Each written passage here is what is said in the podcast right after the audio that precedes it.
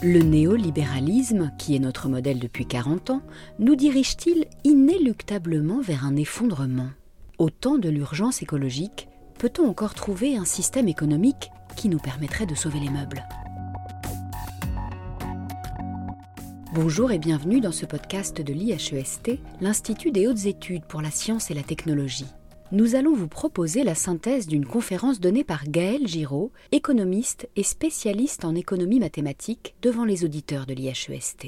Présentée dans le cadre des derniers cycles de formation de l'Institut consacré aux transitions, elle portait sur le sujet des communs qui pourraient être, selon le chercheur, une réponse face à la crise écologique. Gaël Giraud se réfère au rapport Meadows du Club de Rome intitulé The Limits to Growth, les limites de la croissance. Publié en 1972, bien avant la prise de conscience du réchauffement climatique, ce rapport modélisait les dynamiques non linéaires de l'évolution de la planète.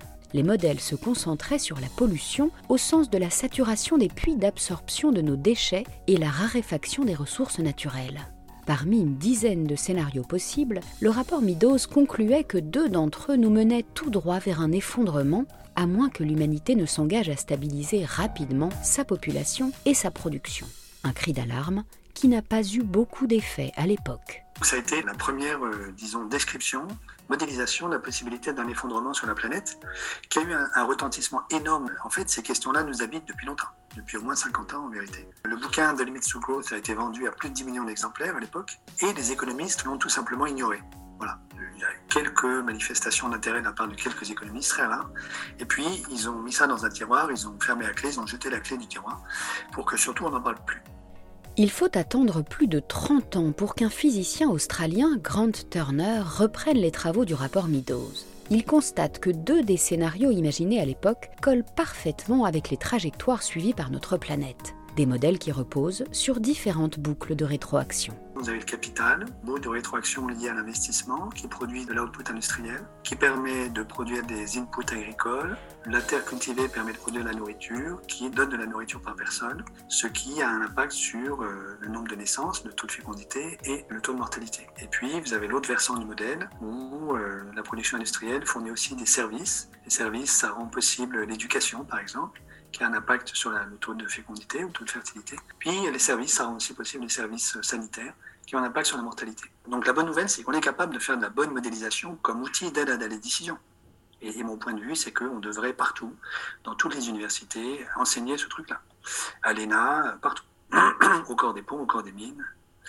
La mauvaise nouvelle, c'est que les deux scénarios qui collent avec euh, la trajectoire suivie par la planète sont les deux premiers qui nous envoient tous les deux sur un effondrement. Gaël Giraud dénonce la cécité des économistes, qui sont toujours réticents aujourd'hui à intégrer les résultats du rapport Meadows dans leurs réflexions. Il estime que les modèles macroéconomiques traditionnels ne résistent pas à l'épreuve du temps et ne permettent pas de répondre à l'urgence climatique quand ceux de Meadows continuent de fournir des résultats pertinents. Pour appréhender l'ensemble des enjeux de la crise écologique, Gaël Giraud propose une vision thermodynamique de l'économie qui se détache de l'imposition d'une économie classique centrée sur les échanges marchands et le PIB. Il fait référence au mathématicien et économiste roumain Georgescu Regen, pour qui l'économie est semblable à un grand métabolisme. La Terre peut être appréhendée comme une grande structure dissipative qui reçoit de l'énergie du Soleil et produit de la biomasse l'économiste établit un parallèle avec le système économique constitué des corps humains et des éléments qui les soutiennent. Si l'on part du principe que la Terre et l'économie sont deux grandes structures dissipatives, la première produit de l'énergie pour alimenter la seconde. La Terre elle-même rejette de l'énergie dans l'univers, et nous, par exemple, si nous étions intelligents, nous pourrions faire ceci, c'est recycler une partie de nos déchets, ce que nous ne faisons pas du tout suffisamment. Ce qui permet de limiter la dépendance de la structure dissipative à l'énergie et à la matière qu'elle extrait de son environnement. Alors, quel est le type de travail que nous fournissons en tant qu'économie euh, En tant qu'être humain, c'est assez facile à voir. En tant qu'économie, il y a un indice qui s'appelle le travail utile, le useful work en anglais, qui est une généralisation du travail mécanique en physique et qui est l'ensemble de tous les travaux que nous faisons dans une économie. Alors, vous pouvez penser à une ville, une grande ville, et vous dites, bah, qu'est-ce que fait une ville? Donc, elle produit de la chaleur, elle produit de l'énergie cinétique, il y a des gens qui bougent dedans elle euh, produit l'électricité, elle fait, des tas de choses. Tous les services qu'elle rend à ses habitants, tous les travaux que font ses habitants, c'est du travail utile. Concernant le travail utile, défini comme une généralisation du travail mécanique, Gaël Giraud met l'accent sur les diverses activités économiques qui en découlent. Il fait une analogie avec l'IROI, le taux de retour énergétique, et constate qu'il y a un optimum où trop d'efforts mènent à l'épuisement.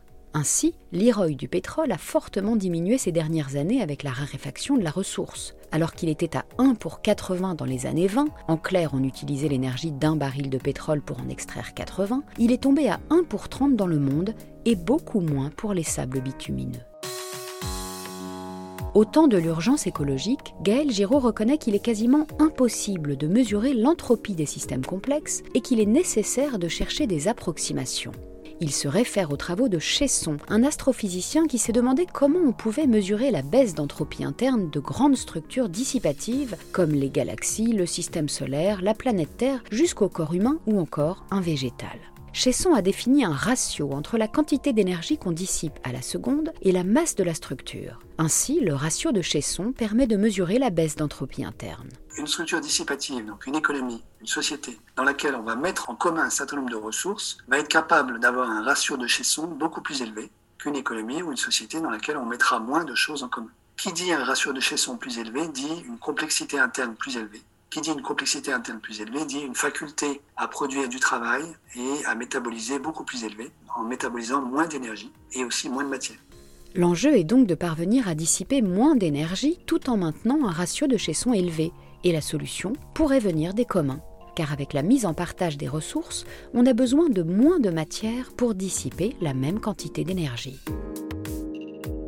De 2015 à 2019, Gaël Giraud a été économiste en chef à l'Agence française de développement. Dans ce cadre, il a participé à plusieurs projets de développement en Afrique centrale et en Afrique de l'Ouest, notamment dans des villages de brousse dans lesquels la terre, l'eau et ce qu'on y trouve et cultive sont considérés comme des biens communs ne pouvant faire l'objet d'une appropriation privée le système fonctionne grâce à la mise en place de règles en amont pour régler les éventuels conflits, ce qui colle parfaitement avec les critères définis par Elinor Ostrom, prix Nobel d'économie pour ses travaux sur les communs. C'est une grande sagesse institutionnelle de faire ça. Donc connaissant ceci, j'ai un peu interrogé mes paysans guinéens, je leur ai dit, mais voilà, le jour où vous n'êtes pas d'accord, le jour où il y a un conflit, qu'est-ce que vous faites? Alors là, ils m'ont dit, on s'est mis d'accord à l'avance pour, dans ce cas-là, aller en référer à un sage qui est dans un autre village, à 20 km du village où nous habitons, donc il n'y a pas de conflit d'intérêt avec nous, mais qu'en même temps nous connaissons. Il est juste à 20 km, donc c'est moins d'une journée de marche. Il nous connaît et on a confiance en lui. Et donc le jour où on a un gros conflit, bah, on va le voir et c'est lui qui tranche le conflit. À n'en pas douter, l'Europe aurait beaucoup à apprendre de l'expérience des paysans guinéens pour régler ces conflits de façon plus harmonieuse.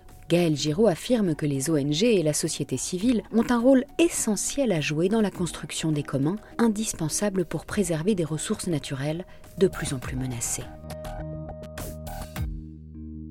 Face à la crise écologique, il est urgent de sortir de la dichotomie entre biens publics et biens privés. La nature, la biodiversité, le climat, l'eau, les forêts ou encore la terre devraient pouvoir être considérés comme biens communs au regard de leur fragilité. Et pour que leur accès reste universel, il faut établir des règles collectives strictes pour empêcher que ces ressources naturelles, indispensables à notre survie, ne soient privatisées au risque de disparaître. C'est la fin de ce podcast. Merci de nous avoir écoutés. Vous pouvez retrouver d'autres podcasts de l'IHEST consacrés aux transitions sur la chaîne de l'Institut et sur toutes vos plateformes d'écoute. À bientôt!